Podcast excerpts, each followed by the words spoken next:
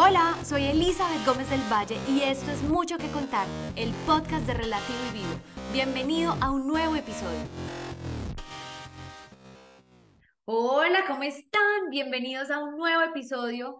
Estoy feliz de que estén acá. Tenemos el honor de tener una gran escritora que nos inspira y nos llena de amor. Pero sin más preámbulos, ella es Gabriela Patanía. ¿Cómo estás, Gaby? Bienvenida. Muy bien, gracias. Para comenzar, ¿quién es Gabriela Patanía? Cuéntanos. Puedo decir que nací en Argentina, que soy madre, que soy esposa, que soy hija, que soy hermana, que soy amiga, pero en realidad lo que somos va mucho más allá de, de este cuerpo, de, de, de esta vida y de lo que podemos ver con nuestros ojos. Desde mi sentir, eh, soy un ser universal, igual que lo somos todos. Siendo argentina, cuando terminé de escribir el libro, que lo escribí en español, por supuesto, lo primero que pensé era que lo tenía que, traducir al inglés. Eh, el nombre es, en inglés es Awakening, the Inner Power of Love. En español aún está por publicar y estoy trabajando en ello con lo cual no, no os quiero dar el nombre aún porque puede que no, la traducción no sea literal. Sería despertando el poder interior del amor, ¿no? Si lo tradujéramos al español. Eh, ¿Cómo surgió la idea de este libro? Pues realmente eh, no es algo que, que hubiera pensado ni que hubiera imaginado pero sí desde muy pequeña siempre he sentido esta grandeza de la que os hablaba hace un momento, que habita en el ser humano, de ese poder infinito que, es mucho más grande de lo que incluso podamos imaginar. Desde chica siempre he tenido como crisis personales de entre lo que yo sentía, entre lo que yo realmente podía percibir desde mi interior y lo que veía eh, en el entorno, ¿no? No podía entender las guerras, los conflictos, las discusiones. Y, y, fue después de mi maternidad, después que nació mi hija, un día iba caminando por, por la calle, después de una larga búsqueda de querer entender eso que yo sabía dentro mío, pero que, que todavía no le podía poner palabras, y un día iba caminando y me vino la idea a la mente de el poder del amor. En aquel momento tuve clarísimo lo que significaba y sabía que era la, la, perfecta explicación de lo que yo había sentido desde siempre. Lo que pasa que en mi idea lo, último que estaba era escribir un libro. Me encantaba leer, me gusta muchísimo leer, pero nunca me había pensado en, en escribir un libro. Varios años después de, de aquella idea de que el, el, poder del amor viniera a mi mente, eh, una noche cuando estaba a punto de quedarme dormida, eh, las palabras empezaron a, llegar a mí. O sea, sabía que aquella información que estaba recibiendo era, eh, eran las primeras palabras para, para el libro y era tan fuerte que era imposible no levantarme a escribir porque es que si no, no podía dormir. Y así fue como nació, ¿no? Como empecé a escribir el libro. Hablando de tu libro, que hace referencia al amor, para Gabriela, ¿qué es el amor?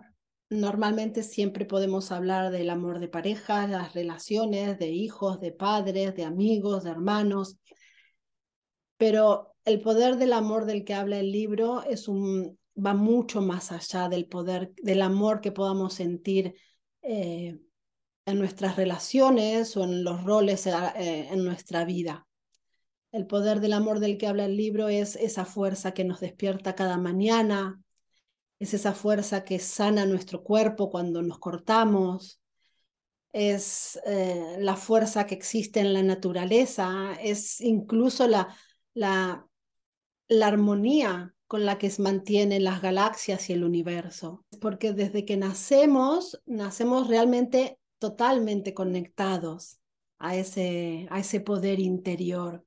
Lo que pasa que conforme vamos creciendo, influenciados pues por nuestro entorno, por la cultura en la que nacemos, de alguna manera vamos aprendiendo otras ideas, otras creencias que nos envuelven en el entorno, con lo cual mm, nos vamos olvidando ¿no? de, de ese poder interior. Por ejemplo, cuando nacemos eh, y tomamos el pecho de nuestra madre, conforme vamos creciendo, vamos relacionando el amor de nuestra madre con el alimento y es algo que viene desde fuera. Entonces, conforme vamos creciendo, claro, vamos asociando de que cuando sentimos una necesidad de algo, necesitamos buscarla afuera. Cuando es todo lo contrario, esto es otro ejemplo que me, encanta es, por ejemplo, los niños, ¿no? Desean, desean un juguete y durante años o mucho tiempo quieren un juguete, quieren un juguete. ¿Qué pasa cuando lo reciben? Juegan con el juguete y nada, igual a la media hora o al día siguiente ya no le hacen mi caso, ¿no? Y eso es lo mismo que nos pasa a los seres humanos. Buscamos el amor fuera, pero nunca nos satisface. Nunca vamos a encontrar el marido perfecto, ni la esposa perfecta, ni los hijos perfectos, ni los padres perfectos, ni el coche perfecto, ni la casa perfecta. Porque es que estamos mirando fuera lo que realmente tenemos que buscar dentro. Y no digo que sea fácil, porque no lo es. Hace falta mucha, mucho coraje de alguna manera, ¿no? Pero merece la pena. Me gustaría saber qué relación tiene el amor con la paz interior para ti. Partiendo de la base de que el amor del que hablo, el amor que quiero transmitir, es ese poder interior que está dentro nuestro, necesitamos para realmente lograr la paz interior, primero necesitamos trabajar para encontrar ese amor en nosotros mismos. Eso no significa que no querramos a nuestra familia, que no querramos a nuestros amigos, que no querramos a nuestros hijos. No se trata del amor de querer a alguien. Es, es, es esa fuerza interior, esa pasión que sentimos cuando, por ejemplo, tenemos un sueño de, no sé, en mi caso, ¿no? Que me apasionan las estrellas de, de, de viajar a la luna, ¿no? Esa pasión que sentimos, esa fuerza que sentimos que nos inspira, pues, eh, ayudar a alguien, por ejemplo.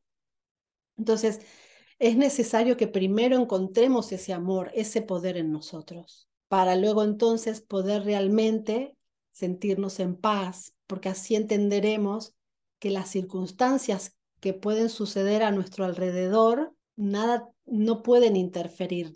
O sea, cuando uno realmente despierta ese poder interior, las circunstancias a, nuestro alrededor, eh, no es que no nos duelan, porque por supuesto que nos duelen si son cosas dolorosas, pero desde ese poder interior hace que el camino sea más dulce. Es un camino que es largo, que nos lleva toda la vida, es un trabajo de, de hormiguita. Lo importante es, para mí, es tomar la responsabilidad de nosotros mismos, tomar la responsabilidad de querer ser nuestra mejor versión. Y querer ser nuestra mejor versión no significa ser mejor eh, que los demás o ser superior que los demás. Querer ser nuestra mejor versión es, aparte de, de, manifestar esa, ese brillo que todos llevamos, esa luz que todos llevamos dentro, es eh, entender que cada uno hacemos las cosas lo mejor que podemos y lo mejor que sabemos. Entonces, eh, cuando encontramos ese amor interior, cuando encontramos esa paz interior, entendemos que las circunstancias llegan a nosotros para aprender, para darnos lecciones, para mostrarnos que por más duro que sea, nada es totalmente malo ni nada es perfecto. Todo trae una lección y como seres humanos en nuestra vida necesitamos de esas experiencias, tanto buenas como dolorosas. De todas de ellas podemos aprender y encontrar, aún con todo, sentir paz interior. Todo este tema, ¿cómo podríamos relacionarlo con el propósito o la misión de vida para cada uno de los seres humanos? Para mí el propósito del ser humano debería ser encontrar la mejor versión de, de uno mismo, de buscar superarnos como personas, de encontrar la compasión dentro de nosotros, encontrar el entendimiento dentro de nosotros, encontrar la aceptación dentro de nosotros. Y tengo la profunda certeza de que si, si todos tomamos la responsabilidad de crecer como, como personas, y crecer como personas no significa tener títulos o eh, diplomas, crecer como personas es eh, entender a quién tenemos al lado en todo momento, sin quejarnos, sin criticar, sin, sin juzgar. Entonces, cuando tomamos la responsabilidad de crecer interiormente y de encontrar esa paz interior, por naturaleza, la paz va a ser una realidad en el mundo. Porque si cada uno de nosotros trabajamos por la paz interior, los conflictos, las guerras habrán perdido sentido, ya no será, ya no será viable. Es un camino que no es fácil, porque cuando se es altamente sensible, necesitamos aprender, entender qué es lo que nos pasa. Pero realmente puedo aseguraros que el día que pude entender que mi sensibilidad lo que me traía era mi mayor fortaleza, como vos terminás de decir, o toda mi vida ha sido esa sensibilidad, ese poder interior que y me han empujado a que nunca me, me rinda, siempre seguir. Con esto no quiero decir que uno no tenga que decir, ay, no, esto ya no es para mí, ¿no? O sea, cada uno sabe, ¿no? Su momento, pero realmente eh, la sensibilidad, cuando realmente puedes entenderla y sobre todo aceptarla, porque es duro aceptarla también. Es duro aceptarla porque muchas veces es fácil explicar si hoy me siento triste porque alguien me ha dicho algo que me hirió. Pero cuando una vez te sientes triste y no sabes por qué te sientes triste, y es porque luego entiendes que estás percibiendo el entorno, entonces, claro, lleva todo un, un proceso, ¿no? Pero que es profundamente gratificante. Simplemente hace falta un poco más de, de dedicación y de trabajo interior, ¿no? Pero para mí ha sido reconocer que mi fortaleza realmente venía de esa sensibilidad, para mí ha sido un regalo. ¿Cómo podemos relacionar este tema con el agradecimiento? ¿Qué importancia hay en agradecer? Muchas personas lo ven como un término efímero, cuando realmente el agradecimiento es algo demasiado profundo.